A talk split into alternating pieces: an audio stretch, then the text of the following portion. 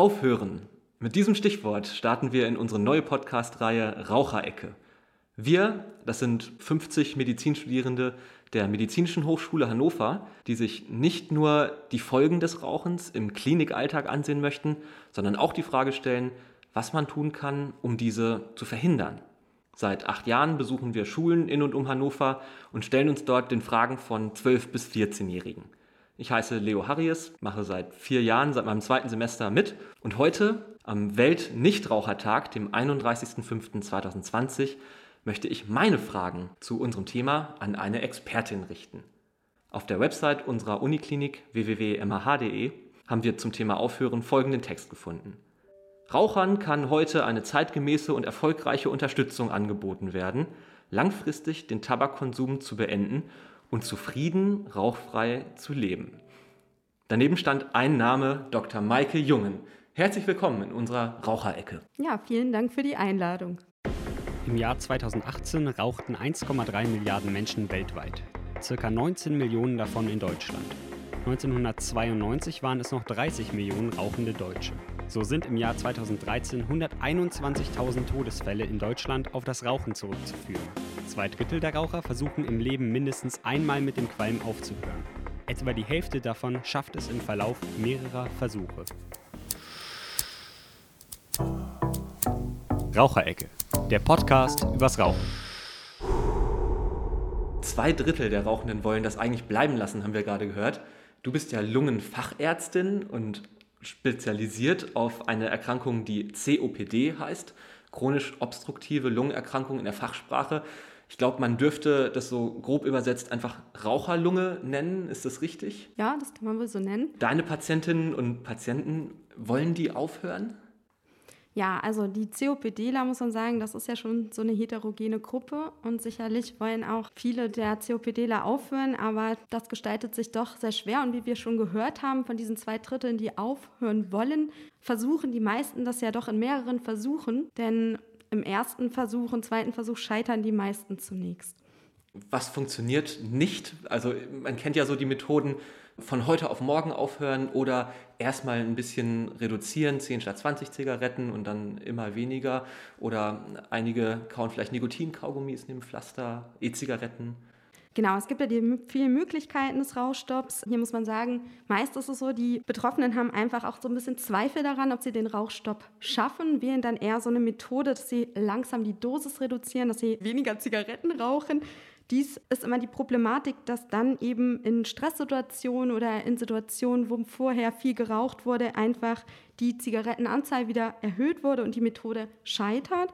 Dann hatten wir eben von der Schlusspunktmethode gehört. Da ist es so, das ist sicherlich die sicherste Methode, dass man sich einfach ein Rauchstoppdatum festlegt, dass man dieses vorbereitet und auch plant und damit eben ja einen Schnitt macht, einfach einen Beginn in einen neuen Lebensabschnitt vollzieht und hier eben auch die höchsten Erfolgsraten zu verzeichnen sind.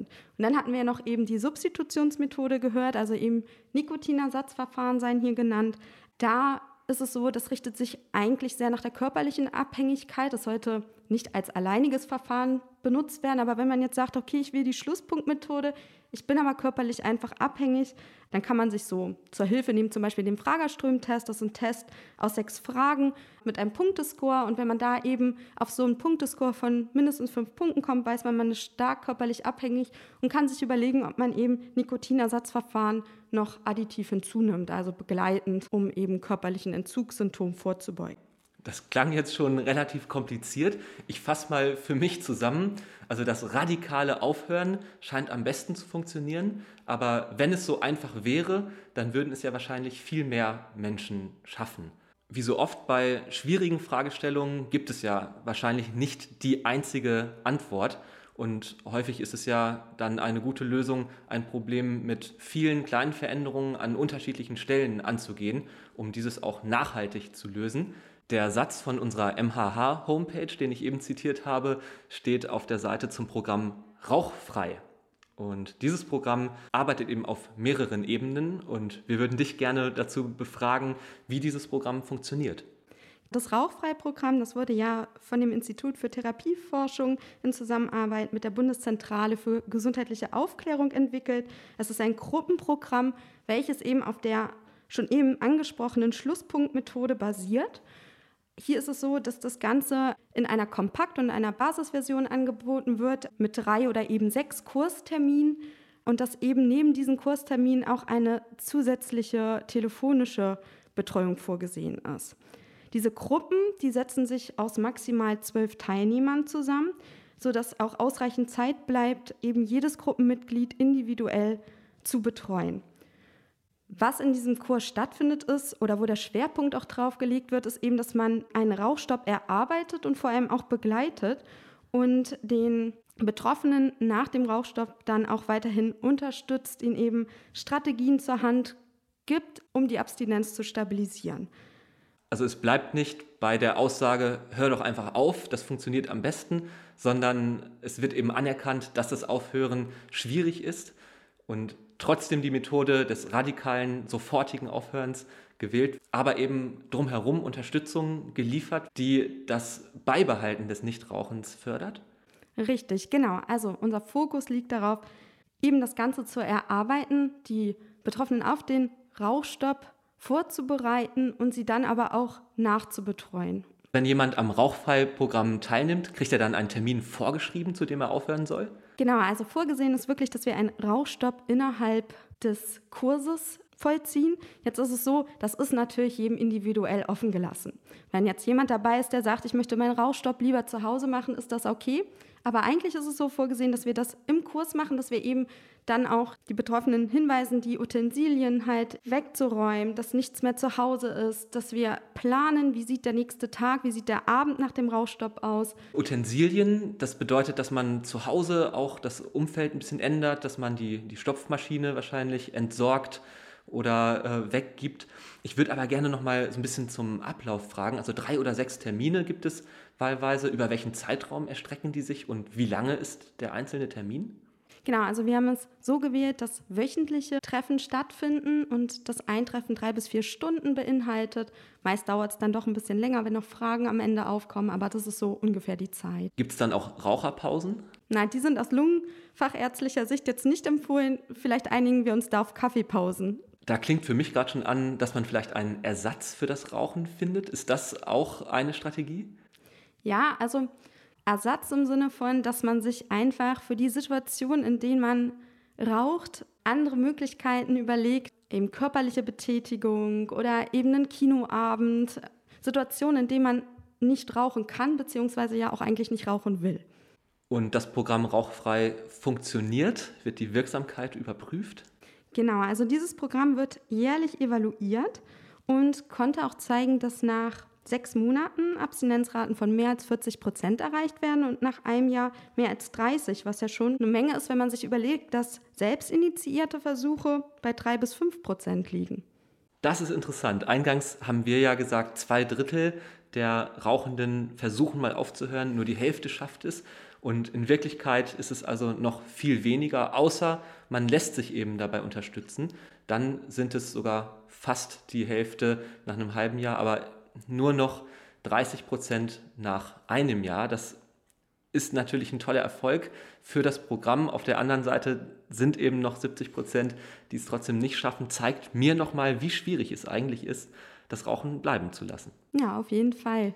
Nichtsdestotrotz spricht ja vieles dafür, mit dem Rauchen aufzuhören. Was sind die Beweggründe der PatientInnen, die am Rauchfreiprogramm teilnehmen? Ja, also hier würde ich sagen, da gibt es einfach zwei Gruppen. Das sind die Raucher, die gesundheitlich noch nicht beeinträchtigt sind. Da stehen mehr so Gründe wie Geld sparen, fit und gesund sein im Vordergrund oder eben auch Raucher, die Angehörige durch eine Erkrankung verloren haben, die da einfach jetzt die Motivation gefasst haben, während auf der Seite der Patienten, die rauchen, die bereits eine COPD haben, eher Gründe im Vordergrund steht, wie dass sie Angst haben vor weiteren Folgeerkrankungen, vor einer Sauerstoff-Langzeittherapie oder eben davor, eine Krebserkrankung zu bekommen durch das Rauchen. Okay, also auf der einen Seite sind eben die schweren Krankheitsfälle. Es ist ja auch in der aktuellen Pandemiesituation immer wieder zu hören, dass man mit einer schweren COPD auch ein höheres Risiko für einen schweren Verlauf so einer Covid-19-Erkrankung hat. Ne? Ja, genau. Und auf der anderen Seite sind es diejenigen, die einfach davon profitieren wollen, gesundheitlich und viel mehr Geld haben wollen. Wir haben es mal ausgerechnet für die Schülerinnen und Schüler, mit denen wir darüber sprechen. dass man locker auf 150.000 Euro in einem Leben kommt, wenn man jetzt vom aktuellen Preis für Zigaretten ausgeht, die man eben mehr zur Verfügung hat, wenn man das Rauchen einfach bleiben lässt. Wenn jetzt jemand an einem erfolgreichen Rauchstopp interessiert ist und jetzt gehört hat, dass das Programm Rauchfrei da viel Unterstützung leisten kann, wie kann er oder sie auf euch zukommen?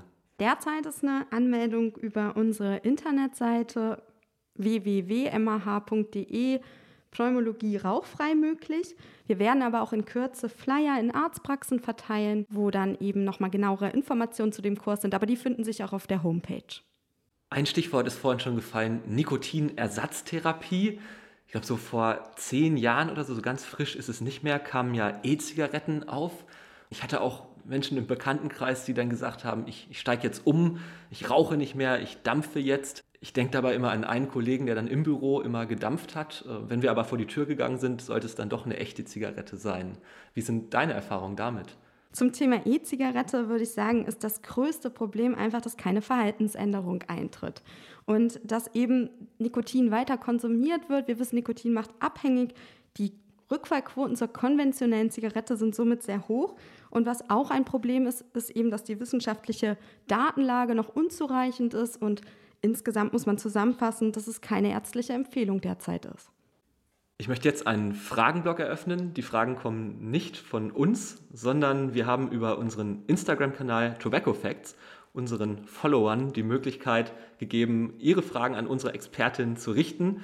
Und Maike, die häufigste Frage ist, wenn ich aufhöre zu rauchen, nehme ich dann zu? Ist das ein Mythos oder ist da was dran? Und wenn ja, kann man das irgendwie vermeiden?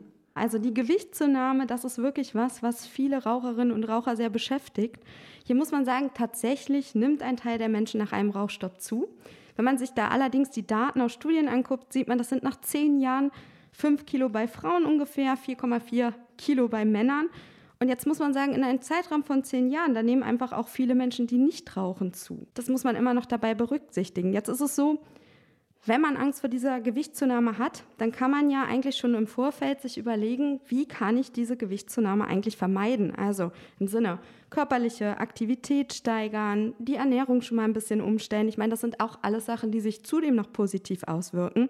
Denn das Problem ist ja einfach, dass Nikotin wegfällt, der Stoffwechsel etwas gedrosselt ist und meist dann ein Ersatz des Rauchen durch Süßigkeiten und Snacks stattfindet. Hier muss man aber dann insgesamt sagen, durch körperliche Aktivität lässt sich dies regulieren und der gesundheitliche Gewinn durch den Rauchstopp ist so enorm, dass die Gewichtszunahme dagegen ja nur begrenzt ausfällt und sich auch zudem noch beeinflussen lässt. Also wenn wir nochmal aufgreifen, was du vorhin gesagt hast, dass man sich Ersatzgewohnheiten für das Rauchen suchen soll, vielleicht wäre da äh, eine körperliche Aktivität das Richtige? Genau, oder dass man einfach sagt, statt jetzt eine Zigarette zu rauchen, esse ich einen Apfel, irgendwas, das ich mich beschäftige.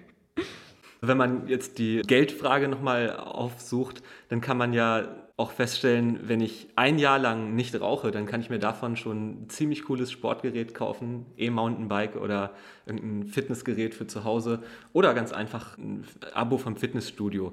Wenn ich 200 Euro im Monat spare, dann kann ich davon schon ziemlich viel anderes anstellen. Ja, definitiv. Und darum, der Rauchstopp muss einfach auch ein bisschen geplant sein, dass man sich schon vorher überlegt, was mache ich in den Situationen, wo ich vorher geraucht habe. Mit dem Rauchen aufzuhören ist ganz einfach. Ich habe es schon hundertmal geschafft. Den Spruch fand ich früher immer total lustig. Passend dazu die nächste Frage aus der Community. Wie hoch sind die Rückfallquoten? Die Rückfallquoten sind sehr hoch. Wir hatten eingangs gehört, dass die meisten erst nach mehreren Rauchstoppversuchen überhaupt abstinent bleiben. Das Problem ist, dass eben viele Trigger wie Situationen oder Orte mit dem Rauchen verknüpft werden und dann eben zu einem Rückfall führen. Hier muss man allerdings differenzieren zwischen Vorfall, das heißt, man raucht einmal wieder, aber man schafft es, in sein rauchfreies Leben zurückzukehren. Und dann gibt es eben den Rückfall. Das sind die, die wieder anfangen zu rauchen und sozusagen zurückfallen in ihr vorheriges Rauchverhalten. Und den Vorfall, den kann man einfach nutzen als Chance, sich nochmal über die Rückfallrisiken klar zu werden, dass es eben nicht zu einem Rückfall kommt. Also wenn es einem einmal passiert, dass man mal wieder zur Zigarette greift, dann sollte man nicht das als einen Dammbruch verstehen und sagen, äh, jetzt ist sowieso alles egal, ich habe es jetzt wieder getan, sondern einfach sagen, meine Güte, es ist passiert, aber grundsätzlich bin ich ja stark und in 100 anderen Situationen habe ich nicht zur Zigarette gegriffen. Ja, richtig, genau das ist der Punkt. So Trigger für einen Rückfall können ja einfach Erinnerungen sein, die man mit dem Rauchen verknüpft. Ich weiß nicht, zum Beispiel immer zum Bier rauche ich eine Zigarette oder immer in der Nachtschicht gehe ich mit dem Kollegen auf den Balkon. Oder vielleicht auch einfach Werbung. Jetzt ist gerade aktuell ein Tabakwerbeverbot in der Diskussion, dass äh, Deutschland als letztes Land in Europa ab 2022, glaube ich, Tabakwerbefrei machen soll. Wie ist deine Meinung dazu? Das ist ja wieso so eine Problematik mit den Tabakkontrollmaßnahmen, denn wir sind mit Österreich zusammen auf den letzten Plätzen, was Tabakkontrollmaßnahmen in der EU betrifft, während Untersuchungen ja belegt haben, dass die Prävalenz des Rauchens mit diesen Tabakkontrollmaßnahmen korreliert. Und natürlich ist es super, dass wir ein Plakatwerbeverbot ab 2022 bekommen, aber wir laufen den Dingen auch etwas hinterher. Ja, für uns sind Tabakprodukte im Alltag eigentlich eine Selbstverständlichkeit. Also man muss es aber im Vergleich sehen. Also in Frankreich zum Beispiel gibt es nicht mal bunte Logos auf Zigarettenpackungen, sondern die haben die sogenannte Einheitspackung, die ist, glaube ich, einfach weiß. Genau. Vielleicht verlieren Tabakprodukte dann mit der Farbe ja auch so ein bisschen ihren Reiz. Um das Thema Anreiz dreht sich unsere letzte Frage. Ich lese die Frage mal vor, wie sie hier steht gibt es wirklich eine signifikante Morbiditäts- und Mortalitätsreduktion durch den Stopp? Also diese Frage kann ja so auch nur von Medizinstudierenden formuliert worden sein. Ich übersetze mal. Wenn ich zum Nichtraucher werde, lebe ich dann wirklich länger und mit einer höheren Lebensqualität? Also diese Frage kann man eindeutig mit Ja beantworten, denn die Mortalität liegt ja durch Tabakrauch assoziierte Erkrankungen bei 50 Prozent die vor dem 70. Lebensjahr sterben. Und wir hatten auch schon eingangs gehört, das bedeutet, sie sterben zehn Jahre früher als Nichtraucher. Und der Rauchstopp führt eben dazu, dass nach 20 Jahren die Mortalität sich wieder auf das Niveau eines Nichtrauchers reduziert. Hier ist nochmal wichtig zu sagen, dass die Reduktion der Zigarettenmenge nicht zu einer Reduktion der gesamt- oder krankheitsspezifischen Mortalität führt, sondern nur wirklich der Rauchstopp, also die Schlusspunktmethode. Und damit kommen auch wir zum Schlusspunkt. Ich fasse mal zusammen. Es lohnt sich, mit dem Rauchen aufzuhören. Und wir hören auf mit unserer ersten Folge von Raucherecke. Vielen Dank fürs Zuhören und ganz herzlichen Dank an Dr. Maike Jungen für die Expertise, für die interessanten Infos und Einblicke. Ja, ich danke auch. In der nächsten Folge werden wir einen Blick in die Zigarette ermöglichen. Was steckt drin im Tabakrauch? Was man nicht sieht, weiß unser Experte aus der Pharmakologie und wir hoffen auf ein Wiederhören in der Raucherecke. Raucherecke, der Podcast übers Rauchen.